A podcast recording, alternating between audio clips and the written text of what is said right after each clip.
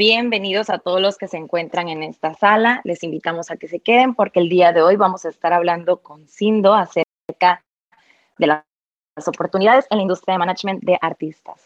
Entonces, para empezar, les damos la bienvenida a mi bloque.net y les recordamos de que se pueden suscribir aquí en la casita verde y que de igual manera nosotros estamos manejando una página de internet donde ustedes como artistas independientes pueden eh, subir su música, suscribirse y ser parte de este eh, movimiento que lo que busca es impulsar a los artistas independientes. La dinámica que vamos a manejar a través de la, de la plática va a ser la siguiente, como en veces anteriores, vamos a estar manejando eh, la parte del público. Si ustedes tienen alguna pregunta, solamente levantan la mano y pueden subir, los vamos a conceder la palabra para que suban a hacer su pregunta directamente con Sindo, ¿ok? Entonces yo creo que eh, podemos comenzar esta, esta plática y bienvenido Sindo y muchas gracias. Sí, hola, muchas gracias Alejandra por la presentación. Bueno, soy Sindo Nieto y soy manager de artistas, me dedico a esta profesión desde pues, más de 15 años.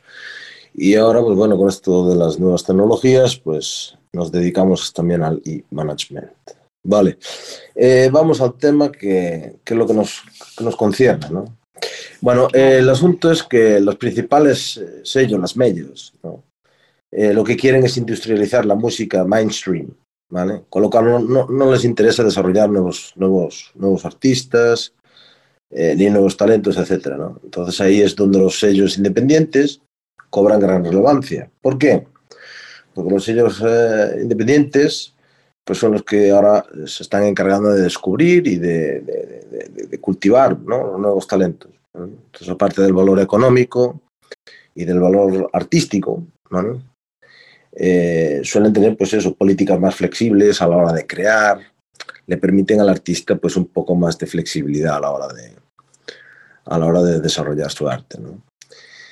Y bueno, en base a esto, lo que nace es una necesidad muy grande de managers, de hecho es una de las figuras principales ahora para, para los pequeños proyectos, y hay muchísima demanda eh, por el tema de, de, que, bueno, que hay que crear equipos, hay que crear estrategias y hay que dirigir esos equipos.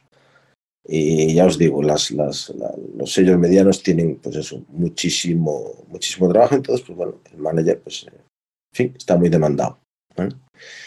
Nosotros desde el e-management lo que nos encargamos es de realizar estrategias para que los artistas creen comunidad, eh, intentamos que el artista conecte a nivel emocional con su público, que es muy importante. Creamos campañas eh, en base a esas estrategias, con ads y todo eso que ya todos sabemos. y, bueno, eh, independientemente de eso, pues se trabajan varias aplicaciones dependiendo de, del proyecto, del artista y a qué tipo de mercado nos, nos querramos dirigir. ¿no? Y bueno, eso es más o menos lo que, lo que es y en lo que consiste lo, el tema del e-management, ¿no? aparte de dar mentorías, etcétera, etcétera. Y bueno, eh, yo quería eh, dar una pequeña estrategia para artistas eh, pues, emergentes, por así decirlo, que están empezando, ¿no? Y va en base a, al tema de crear comunidad, de conectar a nivel emocional y de que ellos empiecen a crear sus propias campañas, ¿no? Una campaña que funciona muy bien es eh, una pequeña campaña de reproducción de vídeos, ¿vale? Con llamadas a la acción, call to action se llama eso, para que, bueno, pues para que vayan a tu Spotify, para que vayan a tu página web, para que vayan a tu perfil, o vayan a tu YouTube o a donde tú quieras eh, este, guiarlos, ¿no? Eso suele hacer a través de administrador del Facebook, del Instagram, ¿no? Eso ya más o menos lo sabemos todos. Lo que la gran mayoría de personas no hacen que eso sí que es fundamental y ahí es donde viene la estrategia, es que deben de empezar en su ciudad, deben de crear comunidad en su ciudad, deben de hacer el engagement en su ciudad y después deben hacer un laborioso estudio de a quién va dirigido el producto que ellos están elaborando, o sea, su música, cómo es la persona eh, con la cual interactúo, eh, qué edad tiene, qué gustos tiene, eh, a qué se dedica, qué hobbies tiene. Todo eso hay que saberlo antes de lanzar una campaña. ¿Por qué? Porque nos va a evitar gastar un montón de dinero en balde. vamos a ir directamente a nuestro objetivo. ¿Vale? Porque de poco vale que a una persona de 80 años le llegue un vídeo de un rapero emergente porque nunca va a ir a un concierto y nunca va a comprar nada, nada de su merchandising, etcétera, etcétera. ¿no? Y en base a esos datos se monta la campaña. ¿Y después qué pasa? Pues bueno, a través de, los, de las distintas herramientas que tenemos, pues podemos ver quién hace qué, cómo, cuándo y dónde, ¿no?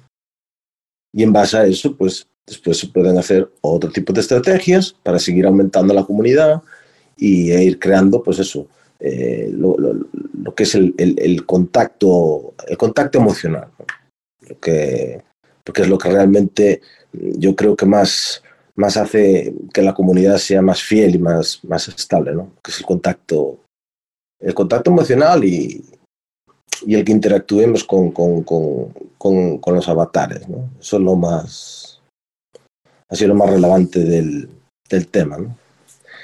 Y después, pues nada, eh, otra gran importancia a la hora de uno empezar con pequeños presupuestos, porque cuando uno empieza tiene pequeño presupuesto, es dirigirse a las radios locales, a las radios públicas, presentar su producto, las radios muchas veces tienen programas de música.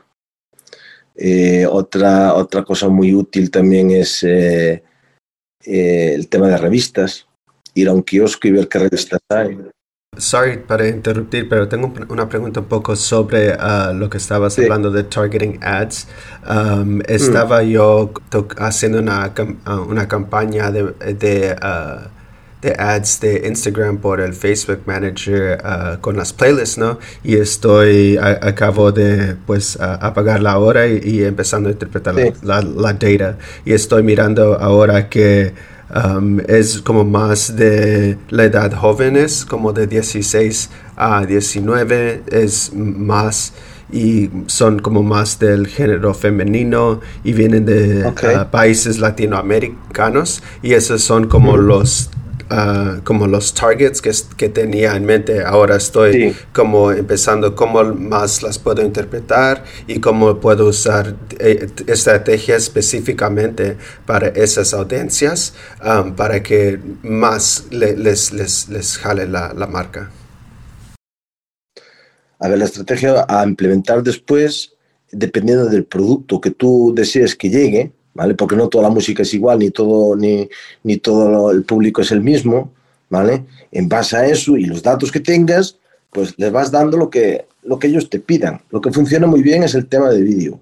El tema de vídeo funciona muy bien porque es visual y, funciona muy, muy, muy bien. En el, en el Instagram lo que también funciona muy bien es el tema de Instagram Stories, ¿vale? Lo que pasa es que ahí hay mucha gente que eh, en vez de mostrar mm, pues, tipo anuncio creíble, real y natural, lo que intentan es hacerlo pues muy como muy estructurado, muy elaborado y tal, y eso es un error. O sea, cuanto más natural sea, mejor. Y después hay siempre un call to action. Al acabar el, el tema de las stories, se hacen, por ejemplo, un, slide con, con, con, tres de 15 segundos y al finalizar, pues un vídeo eh, que tenga pues es un, swipe up, un tal, para volver a dirigir a, a, tu audiencia, pues eso, a tus listas, a tus playlists. Es que eso depende de a dónde tú los quieras dirigir. No es lo mismo hacer una campaña, por ejemplo, para dirigir la gente a un concierto eh, en, en, orgánico, que por ejemplo, pues no, pues yo quiero que vayan a mi Spotify, ¿ok? Entonces tú tienes que, en base a eso, montar tu estrategia y decir, hey, ¿cómo hago yo o sea, ¿cómo pensarían ellos? ¿no? Tú ponte en el lugar de ellos, ¿no? Y dices, ok, yo soy el, el, público y ahora eh, me presentan esto, ¿cómo yo haría para llegar a, a, a, la playlist de este artista, ¿no? ¿Qué paso seguiría, ¿no? Y en base a eso deberías tú de montar tu estructura, ¿vale? Para, para la estrategia.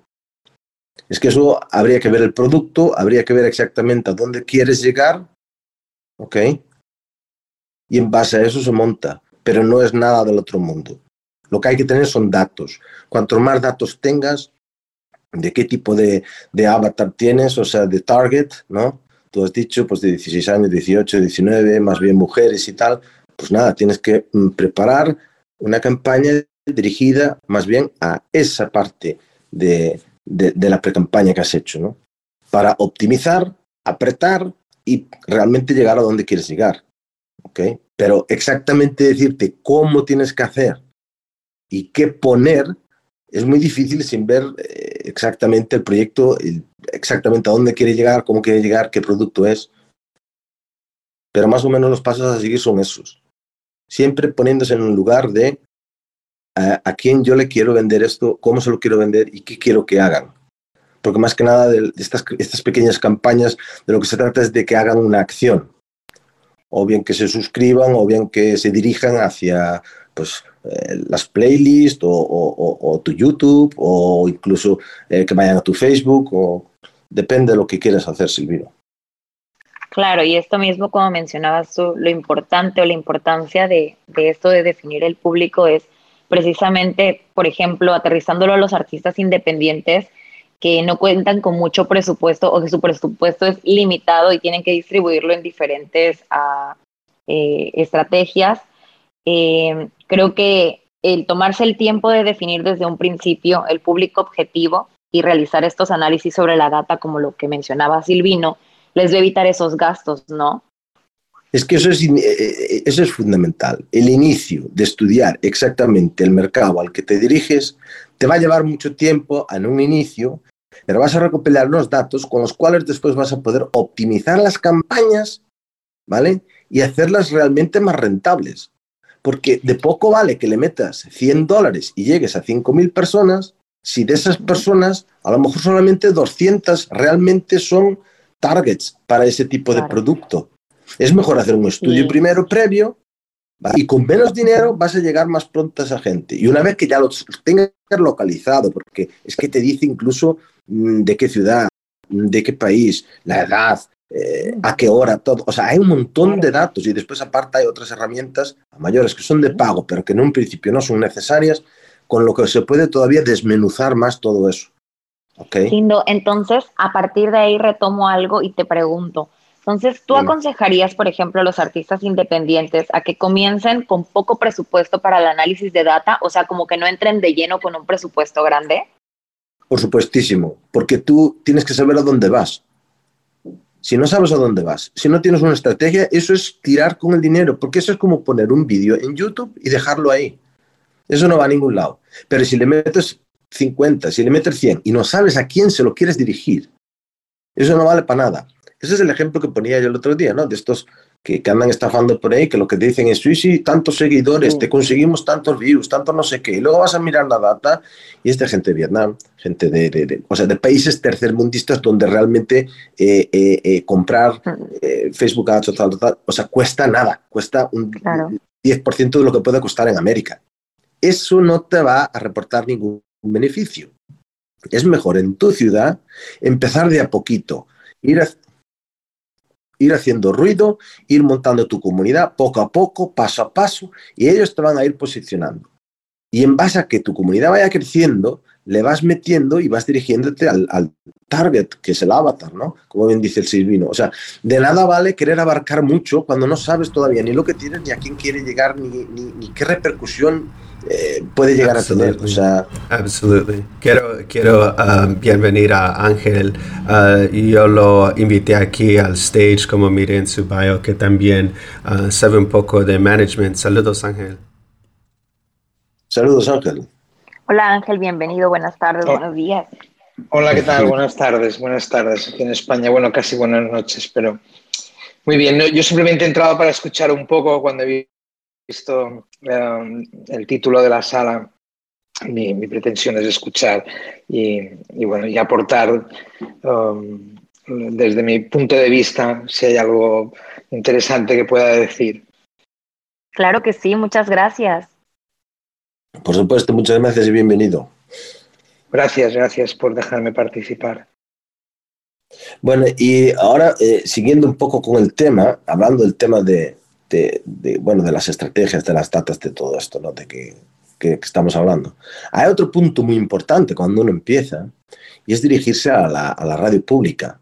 Y dirán muchos, es que la radio pública, porque no, no, la radio pública, sí señor, tienen programas de música. Hay otras radios que también tienen programas de música. Tienes que buscar qué radio está retransmitiendo eh, el género que tú vas a, presentar. O sea, de poco vale eh, dirigirte como música urbana a una radio que ponga clásico. Eso eh, cae de cajón, ¿no? Bueno, pues limando más las perezas, pues tampoco tiene sentido que te vayas a una radio que lo fuerte es que ponga pop o música comercial, etcétera, etcétera. O sea, hay hay que buscar también dentro de lo que es la radio ¿vale? Independientemente sean públicas o incluso locales, que muchas veces ayudan a artistas emergentes porque necesitan eh, rellenar un hueco o, eh, en fin, eh, o te conocen y tal, pues es súper importante. Y después hay otro tema que es muy, muy necesario dentro de los proyectos, que es el tema de, de que se necesita, pues, tema de prensa, ¿vale?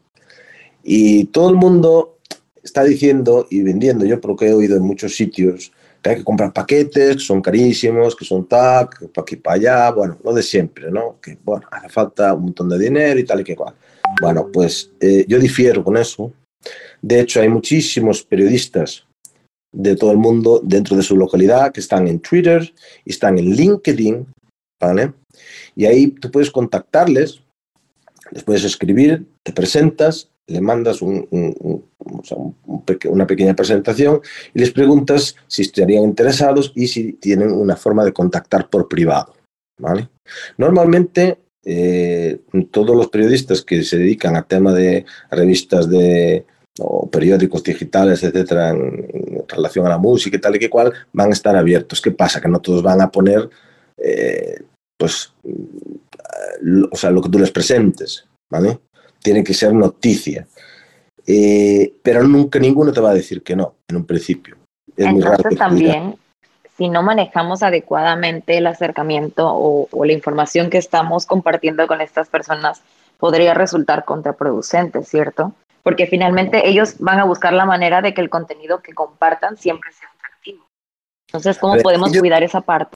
Esa parte una vez que te den el ok, que, que, te dejen contratar, eh, contactar con ellos por privado, pues se prepara un mail de cuatro o cinco párrafos en el cual se presenta el proyecto, le dices quién eres, etcétera, etcétera, etcétera. ¿no? Y si ellos aceptan, después normalmente te hacen la entrevista por teléfono. Y después, una vez que te hacen la entrevista por teléfono, después lo ponen encima de una mesa y te meterán o no te meterán, a lo mejor no vas en esa semana, a lo mejor vas en la siguiente, etcétera, etcétera. Lo que quiero dejar claro con esto es que los periodistas necesitan noticias. Y el hecho de que un artista saque un álbum no, no, no, no, es ninguna noticia, porque se sacan miles de álbumes a nivel mundial todos los años.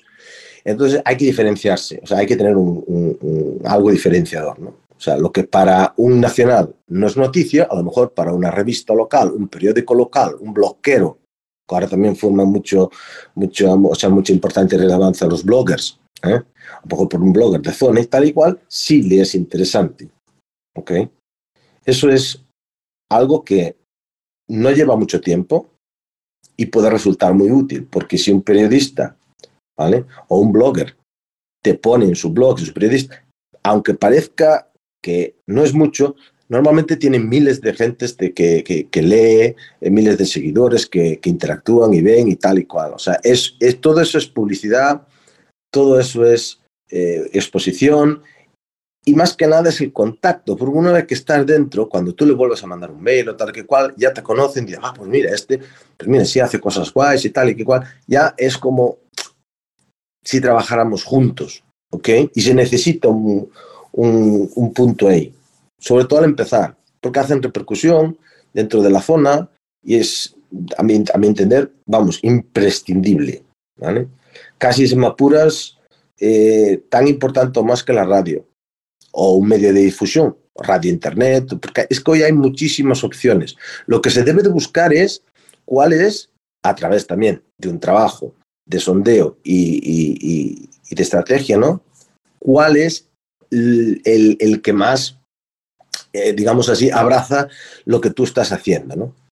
O sea, radios que, de música urbana, vale, pues ven, a ver qué programas tienen, a qué hora los tienen, dónde podría encajar mi producto, etcétera. Y eso lo tiene que hacer el artista independiente cuando inicia, porque mejor que, que, él no sabe nadie realmente lo que quiere crear, lo que quiere expresar, lo que quiere demostrar, a dónde quiere llegar. ¿Ok? Y yo puedo demostrarlo que con revistas locales o periódicos locales o, o bloqueros y tal de la zona que empiezan a conocer y tal, siempre suelen apoyar a los artistas emergentes, siempre y cuando el proyecto sea una cosa seria y que tenga una, una mínima calidad, ¿vale? Es como el tema de los vídeos. El otro día me preguntaba un chico, oye, es que los vídeos, unos me dicen que 1080, otros que 4K, que no sé qué, no sé qué. Digo, no te calientes la cabeza. Al empezar no tienes presupuesto para hacer un videoclip decente. Un videoclip decente vale dinero.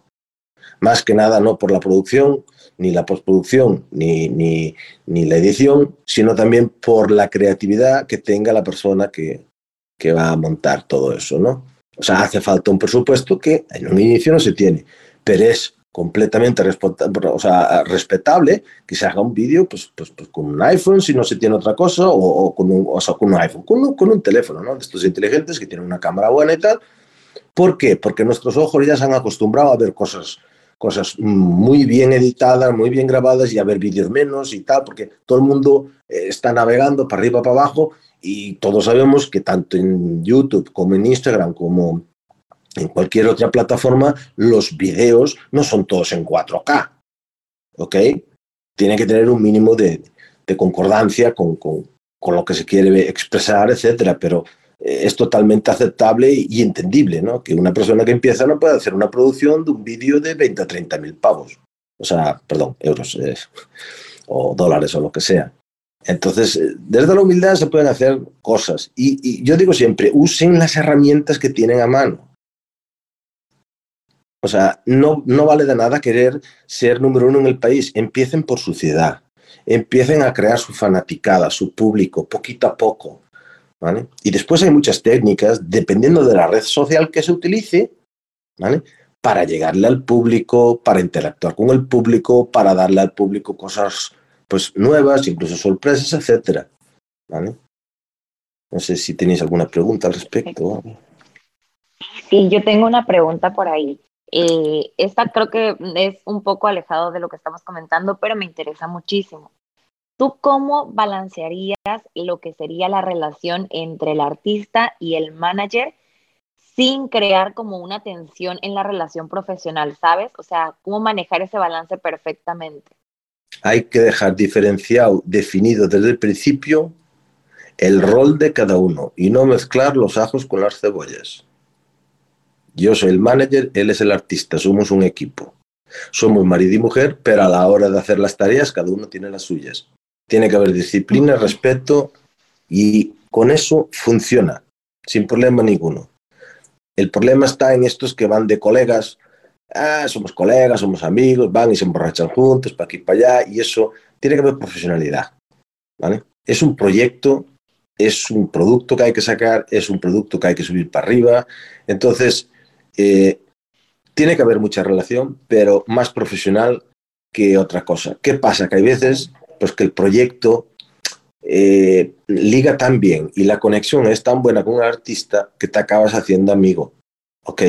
Pero independientemente de eso, él siempre sabe quién es quién en el lugar del proyecto, porque lo que interesa es el proyecto. Lo fundamental es el proyecto. O sea, hay que trabajar por y para el proyecto. Y nadie es imprescindible. Un manager hoy puede llevar el, el producto al nivel 100 y necesitamos otro que lo lleve al 200 y hay que buscar una persona que esté capacitada para eso. Necesito el nivel 1000, pues necesitamos uno que esté jugando en ese nivel. Y como manager hay que dejar también que el producto crezca. O sea, yo jamás por el hecho de mi ego, de decir no, no, no, tal o cual, dejaría que un artista dejara de desarrollarse a otro nivel por mi incapacidad, ¿vale? O mi ignorancia con, con lo que habría que hacer, ¿no? O porque simplemente no tengo eh, los amarres ni el capital como para jugar en esa liga. Entonces, también hay que ser eh, y saber dónde uno está, ¿no? O sea, hay que tener los pies en la tierra. No se puede tampoco andar vendiendo humo por ahí, de que yo te voy a llevar las estrellas y no tener siquiera un cohete para llegar allá. No sé si me explico. Sí, claro, perfectamente. Sindo, y derivado de, de esta respuesta, entonces yo te preguntaría, en tu opinión personal y en tu experiencia, ¿cuáles considerarías que serían las señales de que ya una relación no está funcionando con tu cliente y cómo lo manejarías, cómo aplicarías el terminar la relación o continuar el contrato, cómo, cómo lo has manejado. Yo lo he manejado desde el punto en el que el momento en que yo vea que yo ya no aporto valor al proyecto, automáticamente estoy fuera.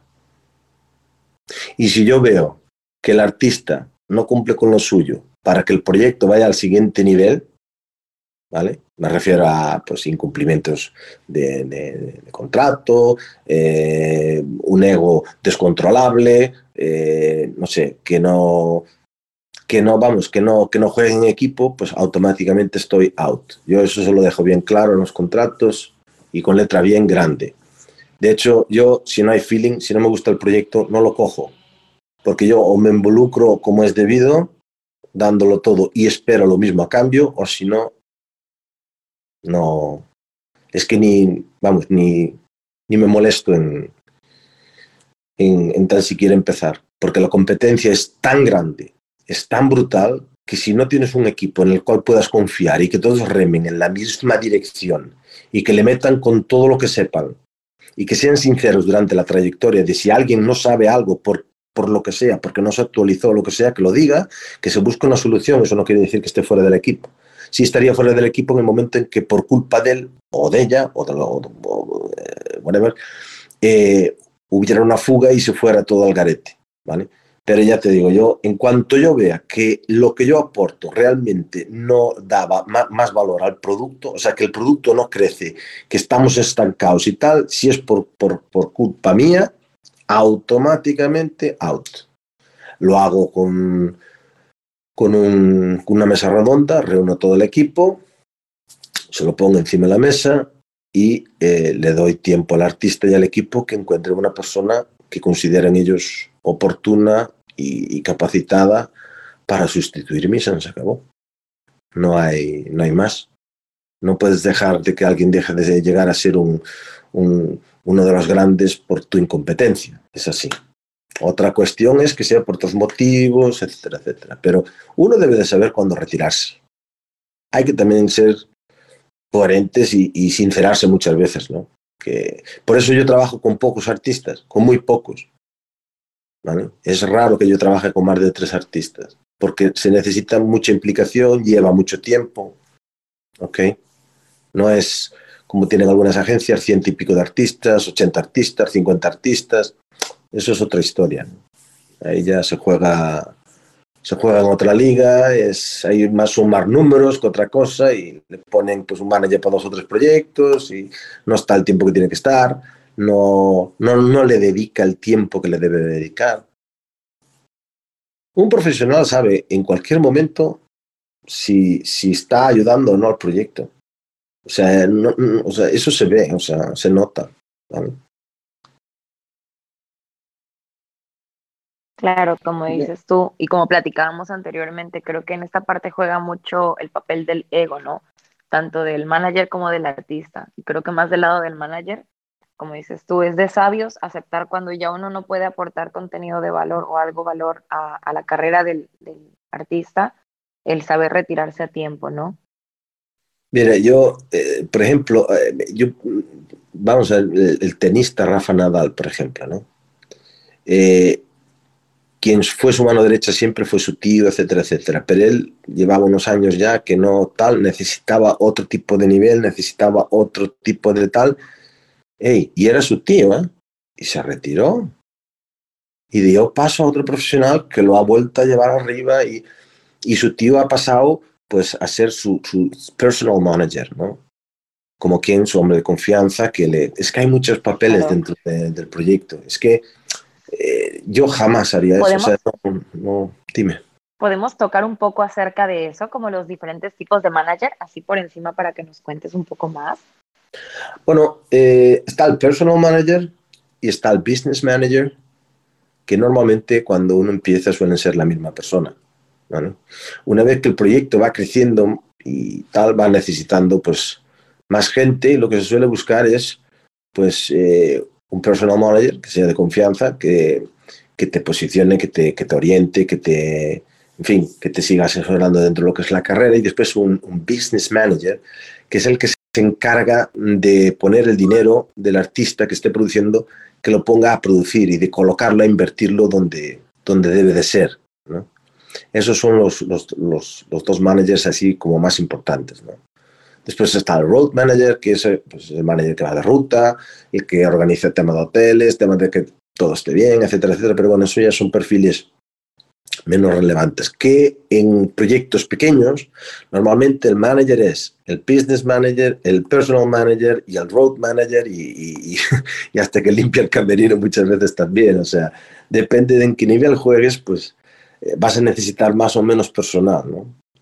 Eso es más o menos claro. lo, que, lo que hay, o sea, lo que se mueve.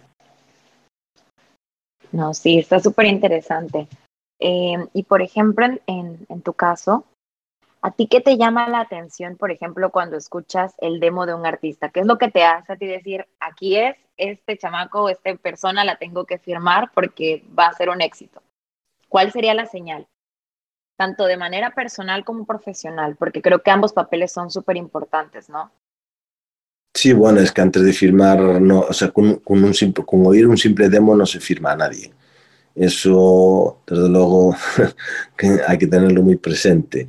No, escuchas eh, la demo, escuchas no solo la demo, vas a sus redes sociales, miras a ver qué, qué números tiene, eh, qué engagement tiene, qué, qué está haciendo y después si encajarías en el proyecto o no. Porque hay muchas veces que te mandan un demo, canta muy bien y tal, pero resulta que el proyecto no, no es lo que estás buscando en ese momento o no es lo que se demanda, a, a mi entender, por ejemplo, porque esto es como todo lo que para mí no vale, para otro es una joya. Y no quiero decir con ello que no tenga talento, es simplemente pues que no estoy a lo mejor buscando trabajar ese tipo de, de producto o no estoy capacitado, que esa también es otra. Que el manager sabe mucho, pero tampoco es que sea un, un Google, o sea, tampoco sabemos todo. ¿eh?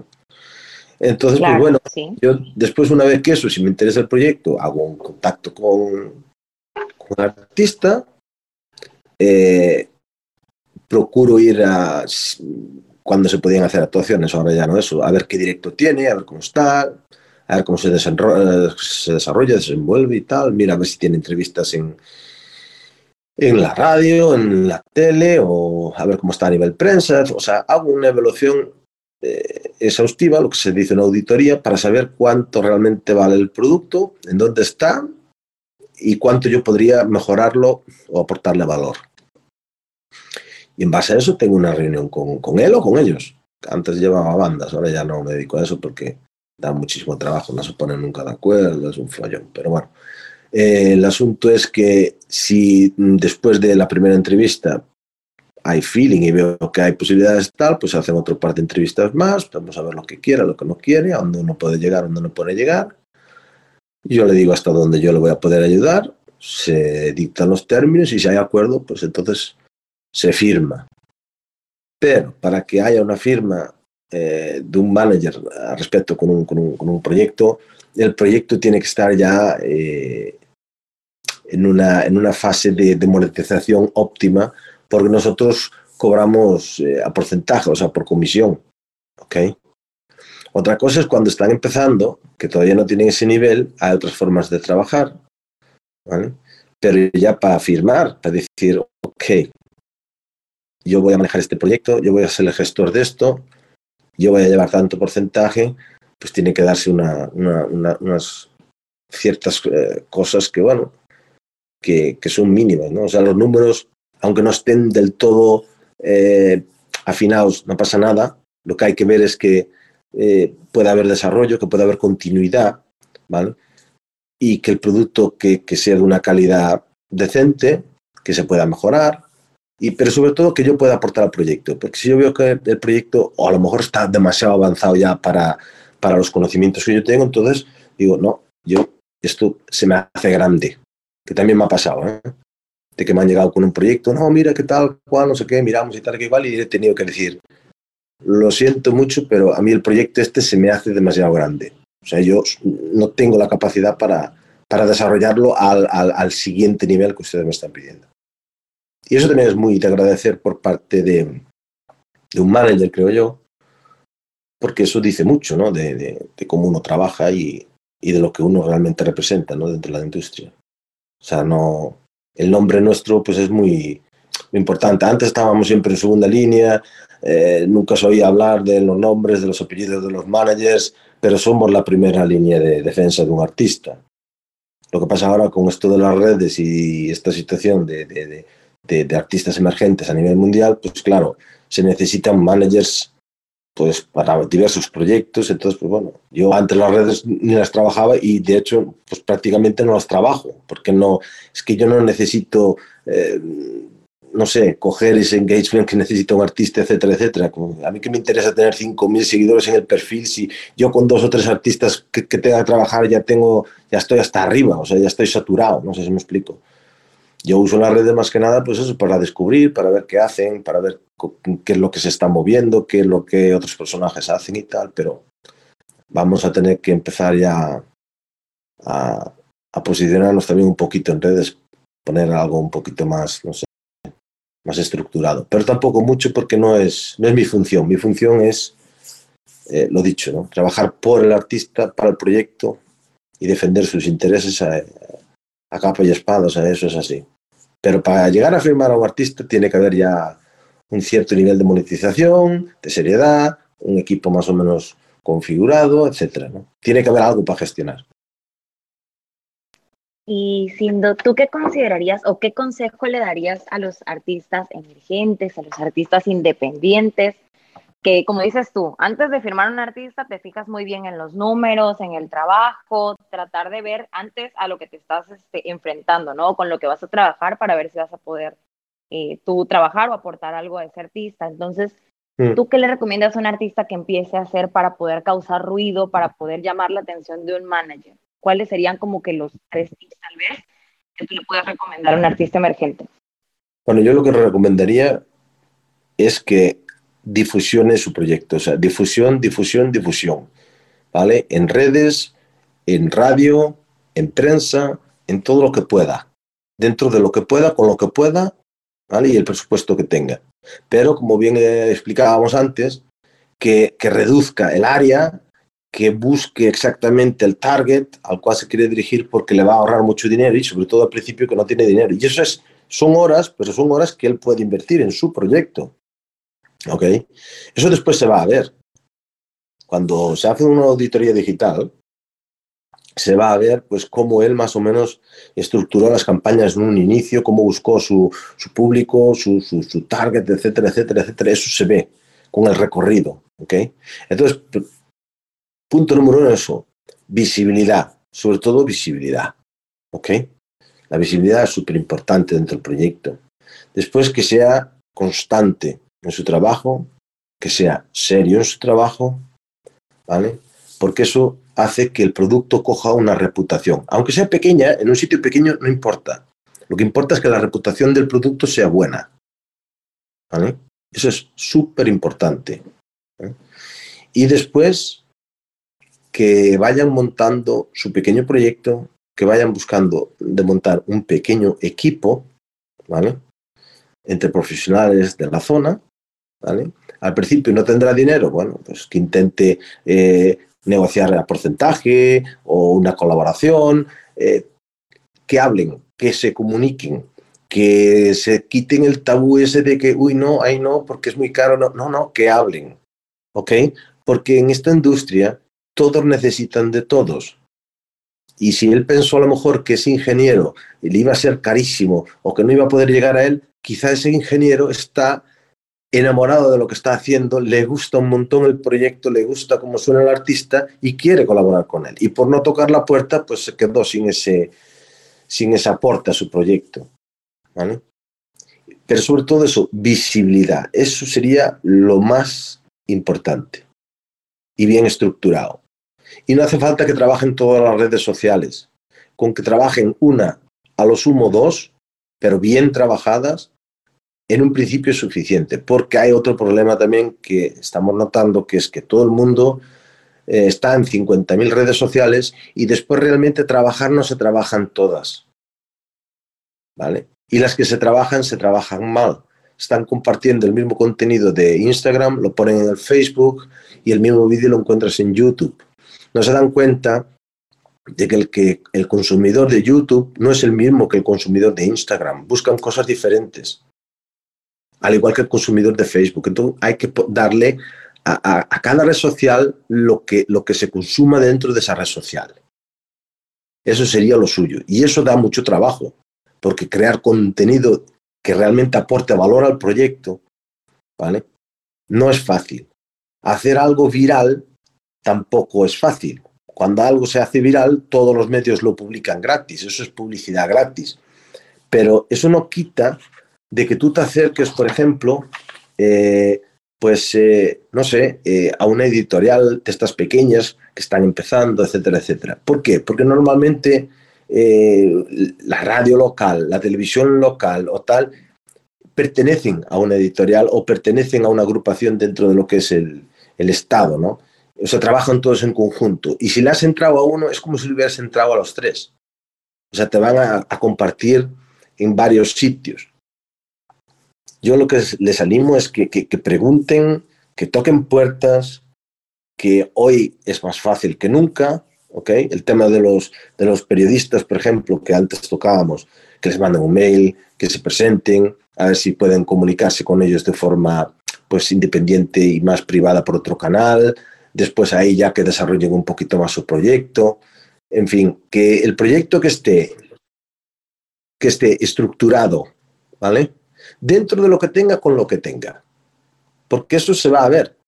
No hace falta tener vídeos de 4K, con tener algo que sea decente, si el producto es bueno, va a ser consumido por el, por el, por el target, o sea, sin problema ninguno. Entonces, lo primero, lo primero de todo, de verdad, visibilidad, constancia y seriedad. Sobre todo seriedad.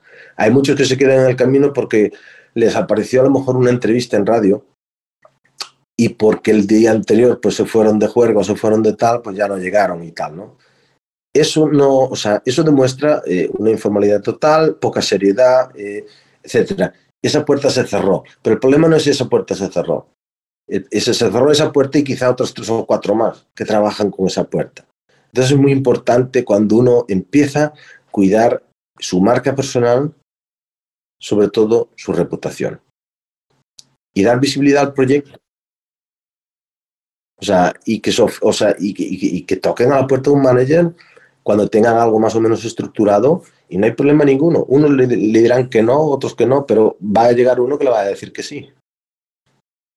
O sea, es que tampoco es que haya tampoco de decir, los pasos son así, así, así, así. No, estamos en una nueva era en el que no hay un modelo musical definido como lo teníamos en orgánico, al cual podemos apoyarnos y decir esto funciona así, así, aquí por estos pasos.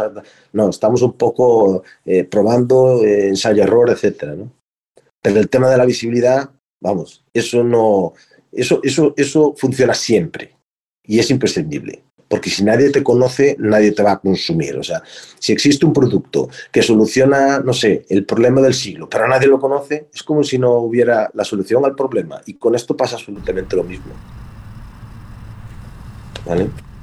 Absolutely, creo okay. que eso habla un poco uh, del tema de anterior del uh, customer, del uh, listener avatar, de que eh, entendiendo cuál es tu audiencia um, en esas redes puedes andar, you know, conocer cómo se navega, si tienes como una audiencia más que está en Instagram, cómo se navega el Instagram en vez del TikTok o viceversa.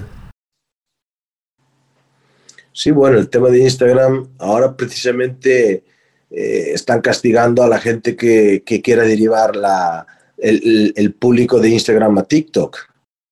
¿Vale? Están haciendo porque ellos tienen el, el Reels y claro, es un producto parecido al de TikTok y las, las, las, las aplicaciones lo que quieren es que mm, eh, la gente esté el más tiempo posible consumiendo en su aplicación y no se vayan a la competencia. ¿Ok?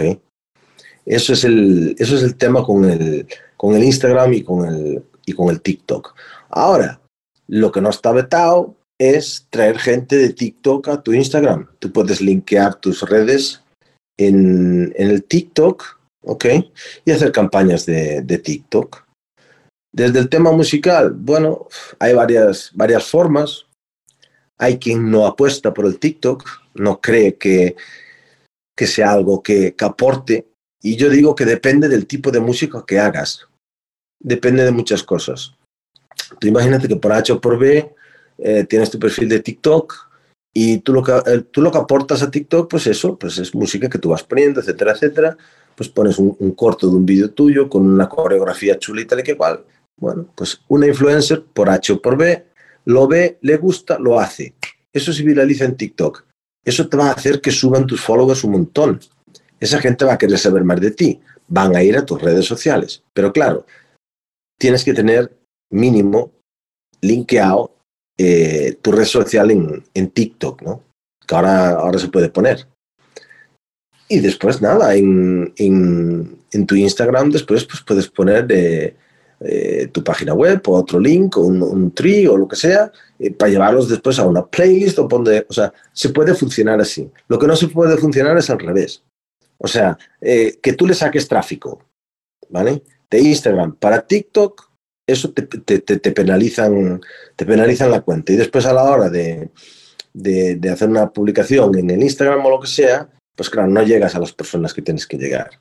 Tal como está el algoritmo ahora mismo, estuvimos mirando la semana pasada, eh, si no haces una campaña estructurada y no le metes eh, dinero, o sea, no compras en Facebook publicidad, eh, de cada 100 personas llegas a 10. Pero si estás, eh, por ejemplo, capado por el tema de TikTok, le llegas a una o dos personas de cada 100.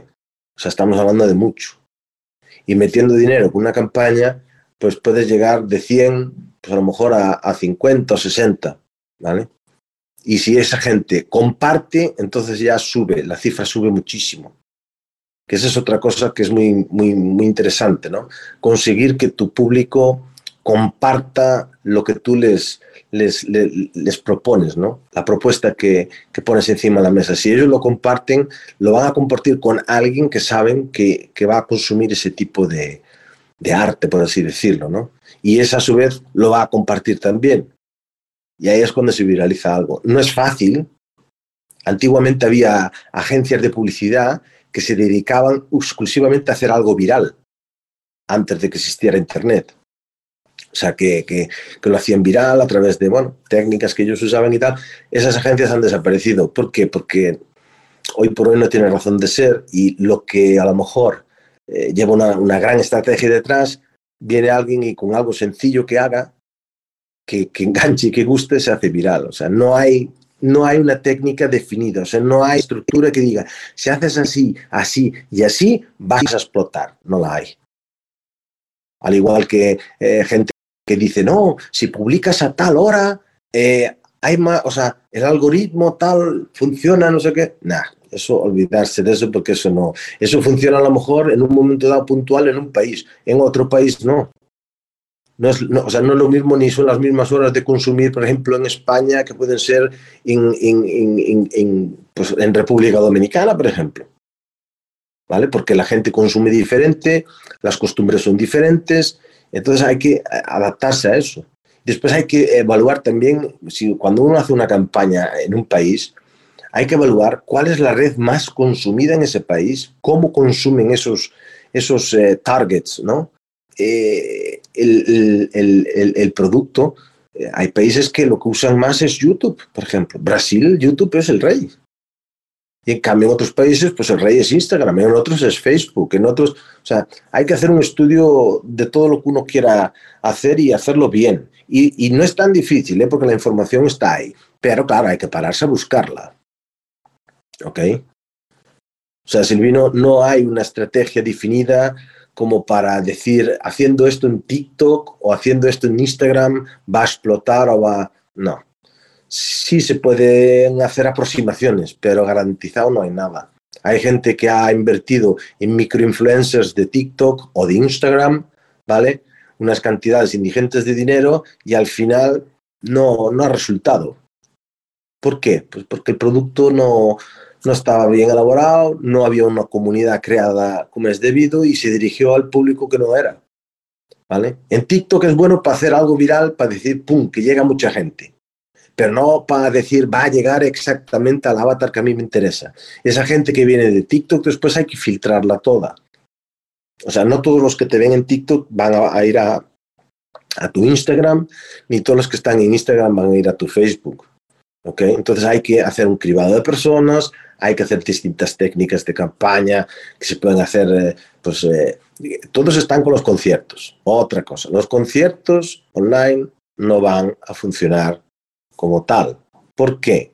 Porque la forma de consumir un concierto es completamente diferente a lo que se consume online. Yo estoy a favor de buscar otro tipo de productos online que se ajusten a cómo el consumidor consume ese producto.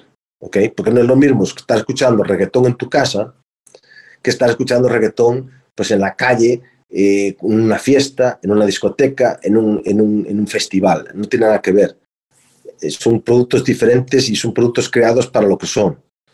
Entonces, en base a eso también, pues estructura, estructura tu estrategia, o sea, básate en eso. Oh, definitely, definitely. No, I hear you. Todas maneras, uh, Go ahead, Angel. Dale. Si no, um, simplemente quería aportar, bueno, estoy muy de acuerdo en muchísimas cosas que explicas.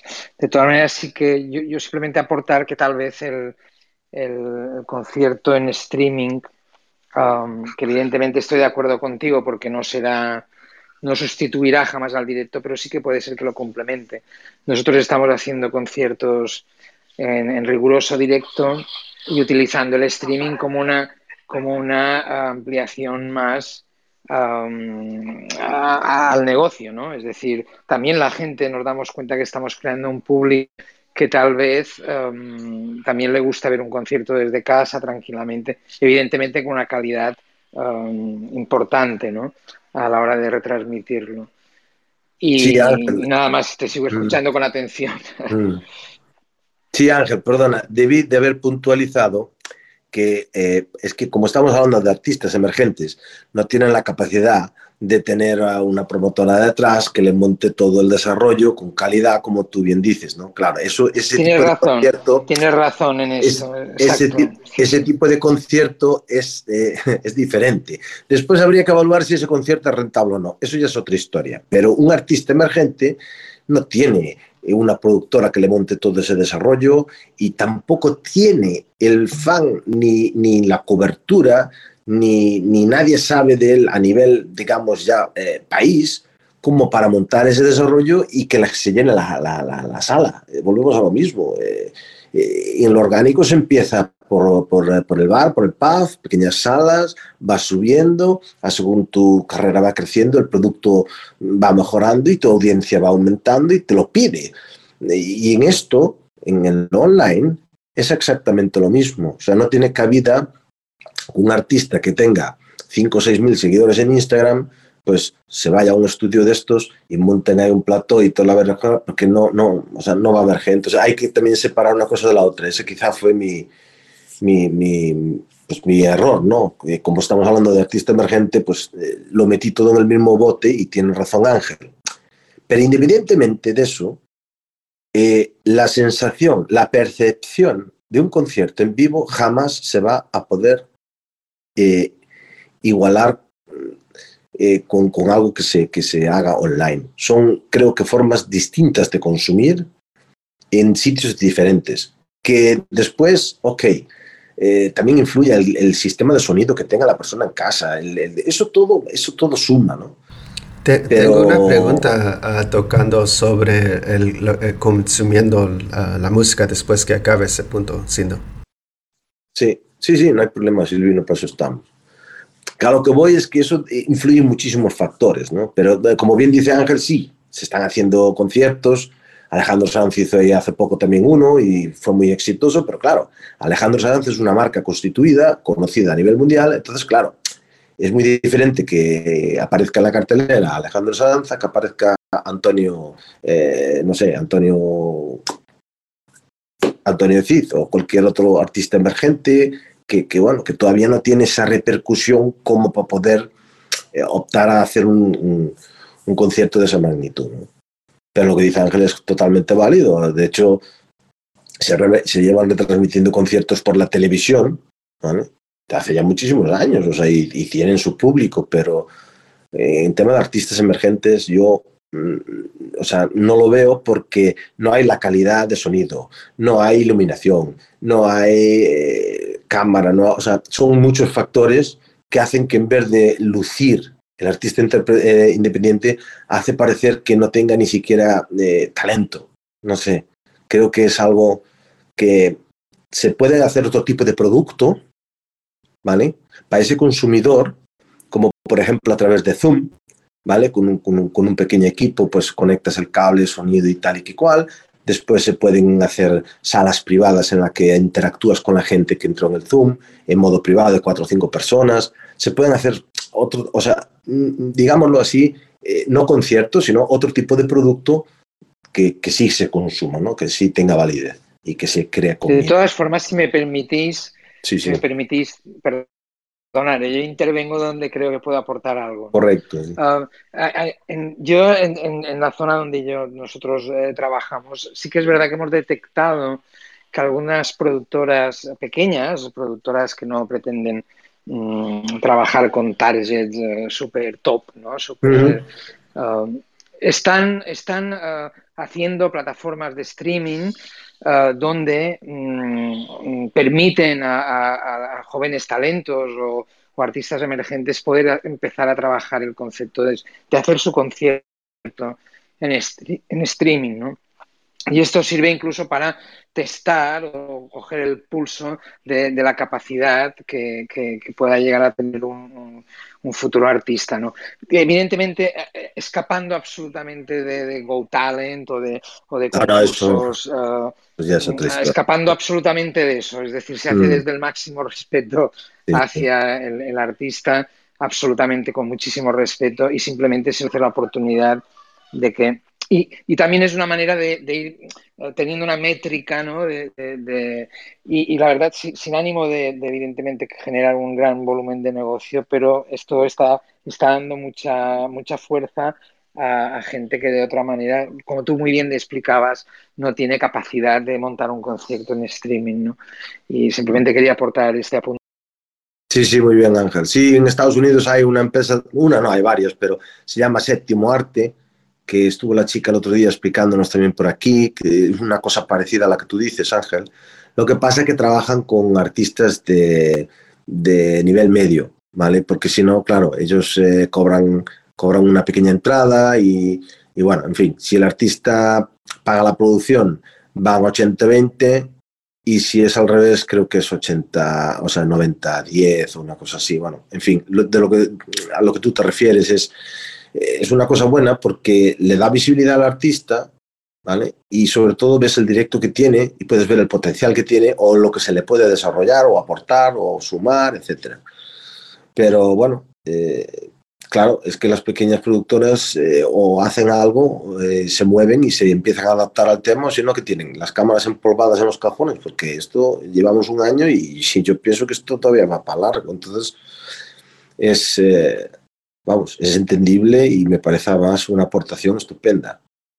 Ahora, lo que dices tú, monetización ahí, pues muy, poquita cosa, pero yo pienso que de lo que se trata es de conseguir una visibilidad para que el producto vaya creciendo y cuando ya la cosa se estabilice un poquito más, pues poder eh, monetizarlo también en orgánico. Y entonces a partir de ahí es cuando, cuando empieza el, tema de, de pues, hacer esas pequeñas eh, giras o, bueno, giras, no sé cómo será ahora.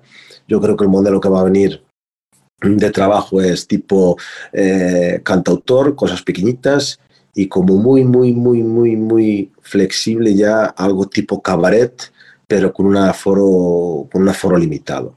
O sea, esos aforos que había antes yo creo que van a tardar en venir. Ojalá me equivoque, ¿eh?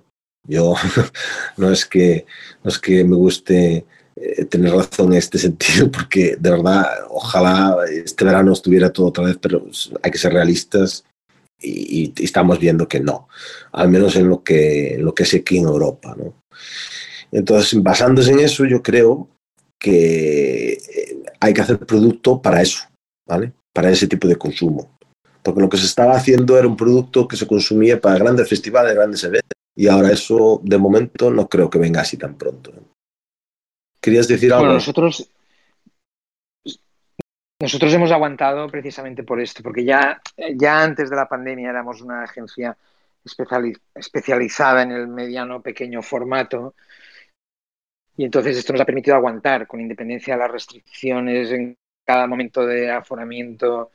Eh, hemos podido aguantar el golpe, evidentemente con dificultad, pero lo hemos encajado. Sí, evidentemente, al menos lo que yo conozco en España, las grandes productoras son las que peor han salido o las peor que están saliendo. Ahora en Barcelona se ha hecho el concierto este con 5.000 personas, que yo conozco a todos los organizadores que lo han hecho. Creo que ha sido un gran éxito. Nosotros estamos trabajando para el mes que viene intentar hacer uno en Mallorca, el límite de 2.000 personas. Pero bueno, no deja de ser una complejidad tremenda, con unos costes tremendos, uh, que como tú bien dices, yo creo que hasta que no haya la supresión total de, de las medidas porque la pandemia esté totalmente controlada, eh, no volveremos a ver grandes festivales de gran formato. Desgraciadamente, como tú bien dices, ¿no?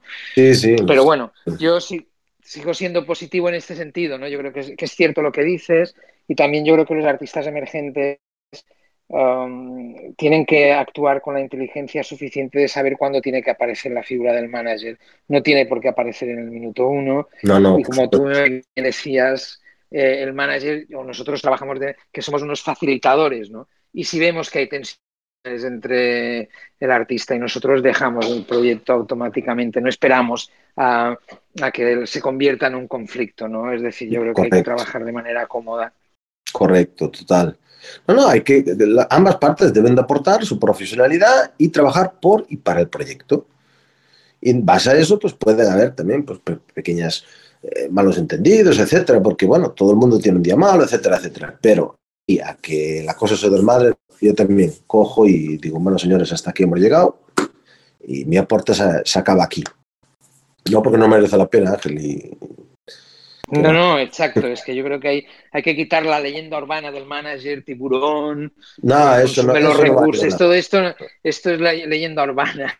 Sí, sí, pero es que el manager, Y sí, el, y el sí. manager, O sea- el manager Ángel, el manager Ángel, es, o sea, es que eh, a, a no ser que seas el manager de una, de una estrella galáctica, como digo yo, eres el, Exacto, el hombre no orquesta del- somos. de- eres el hombre orquesta, o sea, no, no quiero decir un pringao porque tampoco es la palabra correcta, pero no sé. No, sea, no, no, pero, pero mira, yo al principio mis hijos, pero tuve bajas, porque claro, me, venían, me veían poniendo las aguas en los escenarios y, y me veían firmando un contrato, ¿no? Yo decía, mira, desde firmar el contrato uh, con el programador para hacer el concierto hasta tener que poner las aguas encima del escenario. Esto es, lo hago todo, lo que tú, lo que tú bien decías, ¿no? Hasta Sí, sí. road manager, manager, todas esas facetas. Uh, y evidentemente cuando tienes alguna propuesta musical que ya tiene una cierta entidad, que nosotros alguna tenemos, pues ya tiene su road manager, su backliner, su, en fin, ya vas construyendo una estructura para facilitar al músico que el concierto salga mejor. Claro, no es claro. un capricho tampoco del músico, sino que ah, cuando el músico, cuando la banda está bien arropada por un buen equipo técnico, por un buen equipo de producción, ese concierto sale mucho mejor que no el concierto que todos son problemas. Y yo al principio creía que era que era una cosa de un lujo que no sé, como un lujo asiático, ¿no? Que decimos en España. Y no, no, todo es facilitar, facilitar, facilitar a que el músico haga la mejor música que pueda. Perdonar, eh, perdonar. No, no, no, Ángel, por favor, tu intervención es enriquecedora. O sea, yo estoy muy agradecido de que, de que hayas venido. Si no, sería muy insípido esto, ¿sabes? Porque es todo teoría, teoría, teoría y todos quieren ver resultados. Y yo les digo que en este negocio hay que tener, primero, disciplina, constancia y una cosa que pocos tienen que es paciencia. Mucha paciencia. Exacto, exacto. Yo, si, si viene algún músico a nuestra oficina que quiere triunfar, le decimos que se ha equivocado de agencia. Que es- con nuestra agencia lo que va a conseguir será un- abrir un camino, un proceso, que a lo mejor el día de mañana podrá triunfar. Pero será Sí, un proceso ah, muy Correcto. Yo aquí en esta sala, no, no sé. Perdón, Silvino, adelante, sí, sí, que querías hacer una pregunta, estamos aquí hablando y no. Dale, Silvino.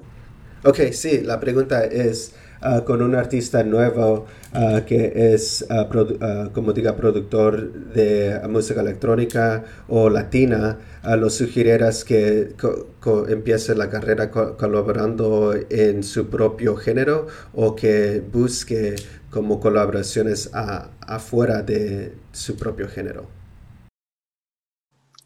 Bueno, yo, vamos a ver, es que eso depende mucho de, de, de, él mismo, de lo que él quiera. Porque hay veces que fusionando la música electrónica con otro tipo de música, con otro tipo de estilo, nace algo distinto, que es completamente aceptable y, respetable. O sea, yo creo que eh, el tema está en que, aparte ahora tenemos muchísimo tiempo para eso, en que experimentéis.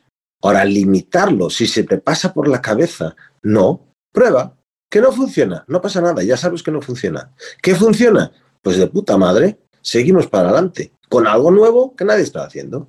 O sea, no, limitarse no, yo digo probar. Ahora, con, con, cabeza, si ves que no te ha funcionado un par de veces, pues debes de asumir de que, oye, pues, pues no, esto no va o, no, o tal. Pero lo que son fusiones, sí, por supuesto que sí. Aparte, yo creo que estamos en un momento de que, de que es muy probable que aparezca un, género nuevo, porque se están haciendo muchísimas mezclas, la gente está probando mucho, ahora más que nunca eh, es, es, más fácil eh, pues, grabar la voz en España, eh, la pista que se haga en Japón y el otro le pone para instrumentos en México, ¿vale? Y eso lo juntan, lo mezclan en Miami, en un tal, y, y al final sale un producto de la hostia, o sea, yo no me dejaría, o sea, probar, limitarse jamás, Silvino, probar. Yo es mi opinión, no sé Ángel si tiene algo que poner al respecto, pero yo probaría. No, yo creo totalmente de acuerdo. Bueno, de hecho ya se está produciendo un poco esta situación, ¿no? Yo creo que muchos artistas, al menos en España, que no bien son de música electrónica, pero sí que están incorporando música electrónica en sus proyectos, ¿no?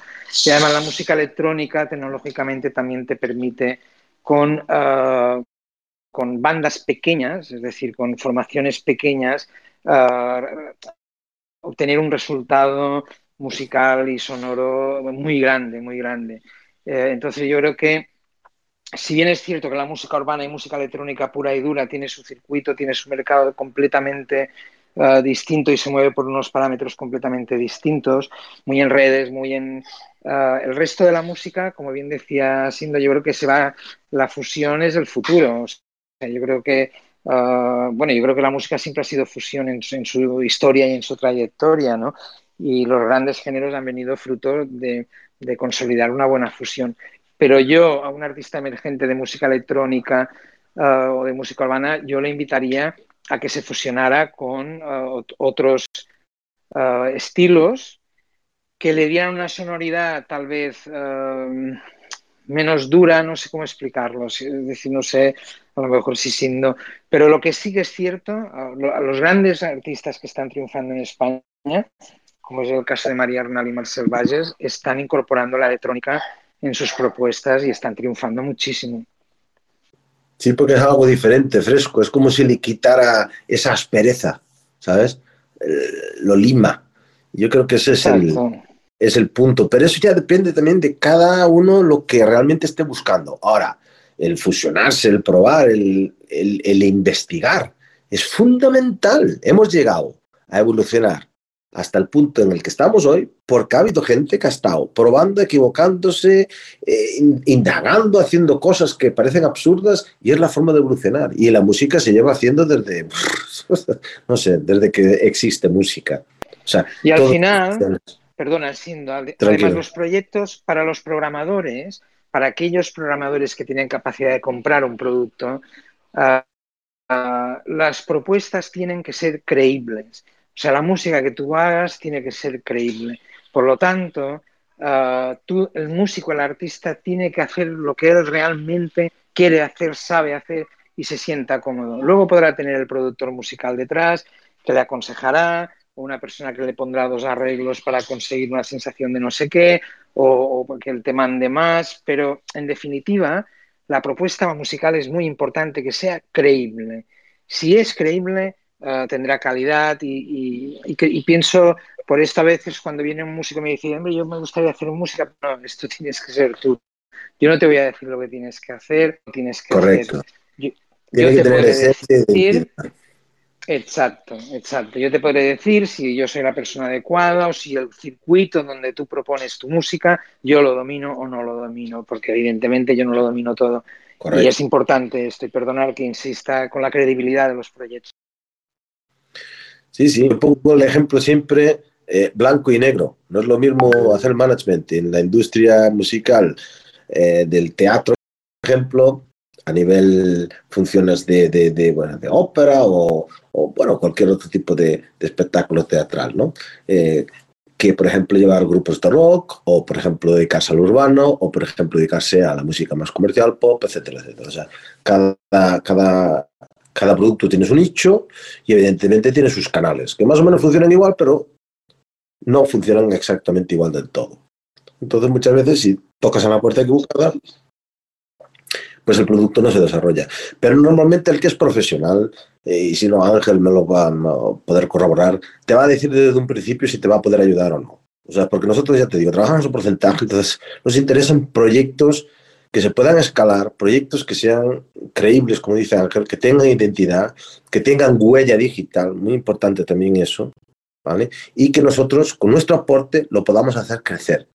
Porque si no, no, no, o sea, es que no tiene tampoco razón de ser si tú no vas a poder aportar a un proyecto algo que te involucres en ello. O sea, no, yo creo que el profesional, vamos, ni no se mete en eso. Cool, cool. Sí, no, no, totalmente. Y, uh, una, Uh, ahorita, Angel, y una, uh, tengo una más y después vamos a empezar a, close things up. Muchas gracias a todos por atender la sala. Gracias otra vez a Ángel por stopping by. Pero dale, dale, coger Ángel. Sí, perdona, ¿cuál, era tu pregunta? Disculpa, Silvino. Oh, iba a dejar uh, de hablar lo que ibas diciendo antes de la, de la pregunta.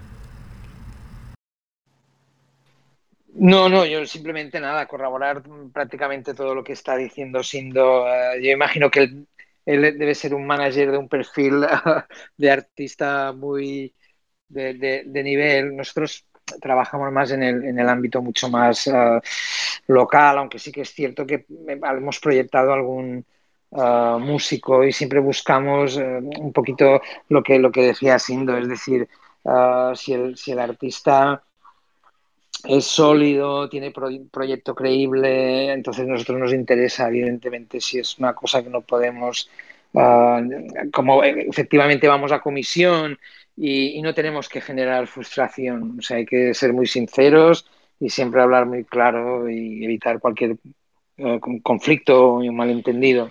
Tiene que haber confianza, transparencia y, y el manager tiene que ser una persona honorable ¿vale? No puede ser un kinky o un mafias o un... No, no, tiene que ser una persona honorable. Absolutamente, y eso va a lo que les quería preguntar. Pues yo como artista ah. tengo mis, mis influencias, ¿no? Como uh, los que crecí mirando, pero ustedes como managers, me imagino que había como una artist y manager relationship que los inspiró a entrar esa e, este field uh, cuál es como un manager o como una relación que, que miraron que, los inspira y, y, por qué eso ¿Qué, ¿Qué, fue que lo miraron que le, lo guiaron bien lo dieron una buena imagen o tenían una buena amistad ¿qué, es, qué es una relación que los inspiró a ustedes? Bueno, yo relaciones he tenido varias unas mejores, otras peores, pero eh, a mí, yo cuando empecé con esto, fue organizando la fiesta del pueblo. Con 17 años me tocó organizar la fiesta del pueblo. Y, y, claro, uno empieza a organizar la fiesta del pueblo siendo un niño y de aquellas eran pesetas y cuando te meten pues dos millones de pesetas en la mano, un dinero que nunca había visto y no tienes idea de cómo gestionarlo, pues mi curiosidad hizo que indagara sobre el tema. ¿no?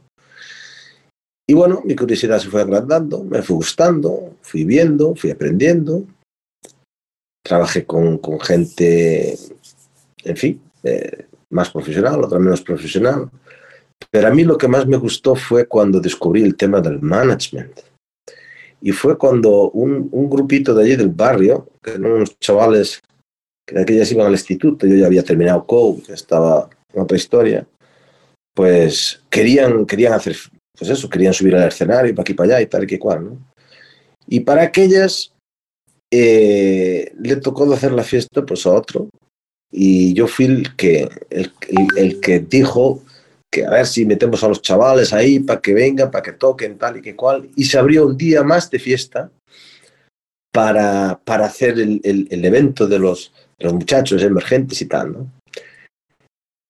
Y bueno, yo me involucré ahí, me gustó tanto, me sentí tan, tan reconfortado, ¿no? Me sentí tan, no sé, como lleno, como, no sé cómo explicarlo, es algo, no sé, es como adrenalina, ¿no? O sea, te sientes verdaderamente cuando el trabajo acaba, todo está bien, todos contentos. ¡Guau! Eso es lo que a mí me inspiró a meterme en este, en este mundo. ¿no? Luego me fui formando, he pasado por varios, pues por dos universidades y etcétera. He, he hecho un montón de cursos y bueno, y vas andando, vas caminando, vas conociendo y vas aprendiendo y en fin. Eso es lo que, lo que más me motivó a ello. Esto tiene que venir de vocación. Esto realmente es una profesión que o te gusta realmente o si no, no, no vas a poder destacar ni triunfar ni, ni dedicarte a ello porque requiere, ya te digo, trabajar a horas que otra, la, gente normal pues no trabaja. Trabajar fines de semana. Cuando otros se divierten, tú estás trabajando. Eh, viajas mucho. Eh, a nivel pareja, la, inestabilidad está a la orden del día. O sea, eh, yo tengo 45 años y estoy sin pareja, pero es, yo sé por lo que es, o sea, no es fácil, ¿entiendes? O sea, son muchas cosas que hay que dejar. Se paga el precio de, bueno, pues dedicarte a ello en cuerpo y alma y las horas que se necesiten. Porque cuando empiezas con un proyecto, no puedes arreglar y decir, no, de 8 a 3 y, la semana que viene de 4 a 7 y las... No, no, esto no va así. Esto... Yo, yo totalmente de acuerdo. Uh, yo no sé si, si Vino quieres que te responda también cómo empecé yo y... y Absolutely, yes. Sí, poquito. por favor, Ángel. Dale, dale. Sí. Uh, bueno, yo, yo, empecé curiosamente casi por, por, un accidente. Es decir, yo en el, en el, año 2008, que hubo una crisis muy grande económica en España, pues yo me quedé sin trabajo. Mi mujer era, es, es músico. Uh, y el grupo donde ella estaba, un grupo a, a vocal, a capela, que hay en Mallorca, se quedó sin manager y, y, me pidieron, oye, ¿por qué no probamos contigo? Me pidió el grupo y yo le dije, bueno, yo no tengo ni idea. Y dije, bueno, es igual, lo probamos, si va bien, fantástico, y si no, no pasa nada. Y la cuestión es que fue bien y, y hasta ahora, aquello que empecé, como bien dice Sindo, uh, casi casi de manera muy artesanal, montamos la, la oficina y ha ido creciendo, creciendo. Evidentemente nosotros eh, hemos creado una, y perdonar, no es que quiera hablar de mi libro, pero hemos creado una, una oficina un poco atípica, uh, siempre trabajando mucho desde la máxima transparencia económica, el trato muy exquisito, Uh, por ejemplo, nosotros los transfers, cuando vamos a buscar artistas en el aeropuerto, no alquilamos una empresa de, taxis, ¿no? sino somos nosotros mismos los que hacemos los transfers. O sea, vamos a buscar a los artistas. Uh, tenemos una estructura ya uh, consolidada y la verdad es un poco lo que dice Sindo, es decir, mucho cariño, muchas horas, mucho trabajo, porque mi pareja era cantante y sabía lo que es un manager, porque si no, yo creo que me hubiera ya se hubiera divorciado de mí, uh, por la dureza que dice Sindo que es este trabajo. De hecho, yo a los músicos siempre les digo, músicos hay muchos, uh, directores hay muchos, programadores hay muchos, estudios de grabación hay muchos, uh, técnicos de sonido hay muchos, técnicos de luces hay, pero managers, managers no hay. O sea, no hay en el mercado managers. Eh, y esto genera muchas tensiones a veces, ¿no? Por eso de la, yo reivindico mucho la figura de, de, del manager como un aliado del músico, no como la imagen que se tiene, que antes ya lo he dicho, de tiburón, de, que yo estoy en un despacho mega. No, no, no, no. O sea, nosotros curramos como nadie, es decir, y eso reivindico desde la humildad, pero desde la contundencia. Y, y cuando el, el, músico triunfa, nosotros acabamos llorando por el backstage, o sea, es que es tremendo. Pero bueno, un poco esta es mi historia y, Total, Ángel, total. puedes hablar de tu libro si quieres, ¿oíste? Que este es el no, no, pero no, quería, no me malinterprete. no, no, no, no, pero puedes, puedes. Yo creo que si el libro está de acuerdo, Alejandra, ¿tú qué te parece que le dé, no? Dejemos que, ya que haya aportado a esta charla, que le dé su pincelada. Por favor, Ángel, presenta tu libro. Adelante. No, no, yo simplemente esto. Nosotros ya trabajamos mucho en Mallorca, mucho en Menorca. Es verdad que, que hemos en muchos sitios de España ya nos conocen. Ah, además, nosotros hacemos una cosa que poca gente hace, es que nos dedicamos también a la legalización de conciertos. Ah, damos de alta a los músicos eh, en la Seguridad Social Española, tramitamos las facturas, es hacemos una gestión que va más allá un poco, que le llamamos el lado oscuro de la música, ¿no? que es esa gestión tremenda que los músicos no quieren hacer. Ah, asesoramos a músicos para contratos con la administración o cuando tienen que pedir subvenciones para internacionalización. Hacemos también un trabajo que, hay muy pocas, muy pocas agencias en, España que lo hacen y mantenemos contratos de colaboración con otros managers del Estado español ah, porque les damos asesoramiento a ellos. ¿no? Bueno, perdonad, y esto es un poco... Ah, y tenemos artistas maravillosos, muy locales, pero están trabajando bien y, y ya está ahí esperando a que, a que Clubhouse también nos facilite pues, la, la, suerte de poder hablar con gente como Sindo, como Silvino, poder conocer este perfil de gente que de otra manera si le hubiera mandado un correo electrónico seguramente lo hubiera tirado a la basura porque debe recibir centenares. Y Clubhouse te permite...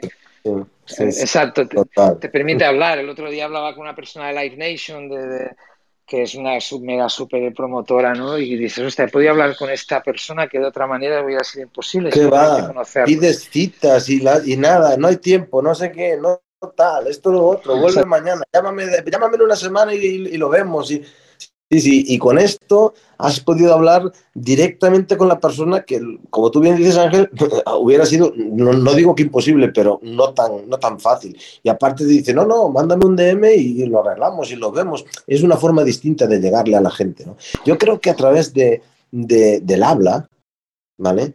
También se filtran eh, pues, eh, las impurezas y se, y se capta muy bien ¿vale? ¿Quién es real y quién no es real?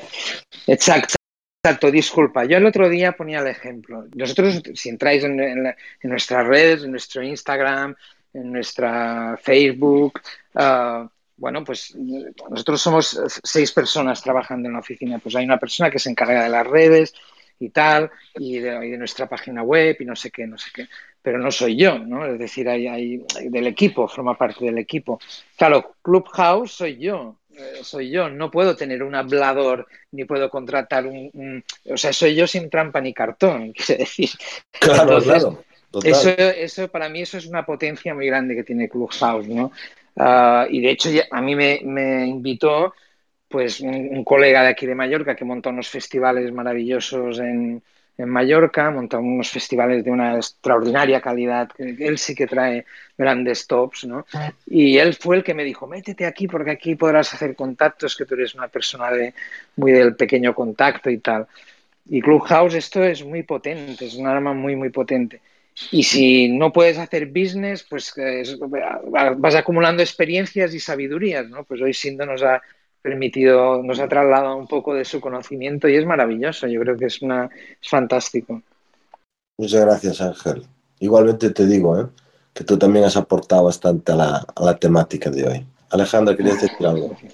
Sí, claro. Eh, bueno, ahora quiero invitar a la audiencia a ver si alguno de los que se encuentran por ahí abajo gustan realizar alguna pregunta, quieren acercarse con los managers para cuestionarles algo personal o sobre sus carreras. Y de no ser así, pues ya procederíamos a cerrar la charla del día de hoy. Entonces pueden levantar la manito si tienen alguna pregunta para subirlos al stage y que puedan hablar. Bueno, yo creo que... Mientras piensan de alguna pregunta, también quiero decir que están haciendo un Latin Showcase en el uh, grupo de Jocelyn. Uh, después de esa sala, uh, les aviso que visitemos allá con Jocelyn del Latin Showcase. Claro, el Latin Showcase de Jocelyn va enfocado precisamente a darles un espacio a los artistas que van comenzando o artistas independientes para que puedan mostrar sus proyectos y así podamos lograr pues colaboraciones y que la música sea escuchada por más personas, crear una comunidad que nos podamos apoyar como aquí en mi bloque. Entonces, bueno, me resta más que agradecerte, Sindo y Ángel, por el apoyo el día de hoy, por brindarnos un espacio de su tiempo y compartirnos de sus conocimientos, que como siempre lo digo, son súper importantes para que entre todos vayamos aprendiendo y sigamos creciendo como profesionales, como artistas, como desarrolladores. Eh, pues esta es su casa. Están invitados cuando ustedes gusten a regresar para compartirnos más de sus conocimientos. Y les recuerdo a los que se encuentran ahí abajo de que se suscriban aquí a mi bloque.net para que puedan tener eh, las notificaciones directamente cuando nosotros agendemos estas salas de valor y también para que sean parte de la comunidad de mi bloque.net, donde ustedes podrán, ya sea a sus artistas o a su trabajo directamente, eh, suscribirlo a las playlists que nosotros estamos trabajando para darles distribución y también promoción en redes sociales. Recuerden que la plataforma mibloque.net está enfocada precisamente a los artistas independientes que van comenzando para apoyarnos entre todos como una comunidad latina y poder eh, llegar a más personas y apoyarnos a seguir creciendo. Entonces, muchas gracias, Indo, muchas gracias, Ángel, muchas gracias a las personas que se encuentran abajo, Silvino, eh, fue un placer y recuerden que esta plática fue grabada para fines de eh, estudios de nosotros de mibloque.net y distribución en redes sociales. Muchísimas gracias, Alejandra. Ángel, bueno, ya te sigo, un placer. No, Igualmente, yo también os sigo a vosotros. A ti también te sigo, un placer, un placer. Y si algún día hables un, tu bloque o una sala o lo que sea, estaré encantado de pasar por ahí a escucharte y a ver qué, qué aportas. Un placer, muchísimas gracias. Mil gracias, A la orden, señores, como siempre, mi bloque. Gracias, nos vemos. Gracias. chao, chao. Chao, chao, chao.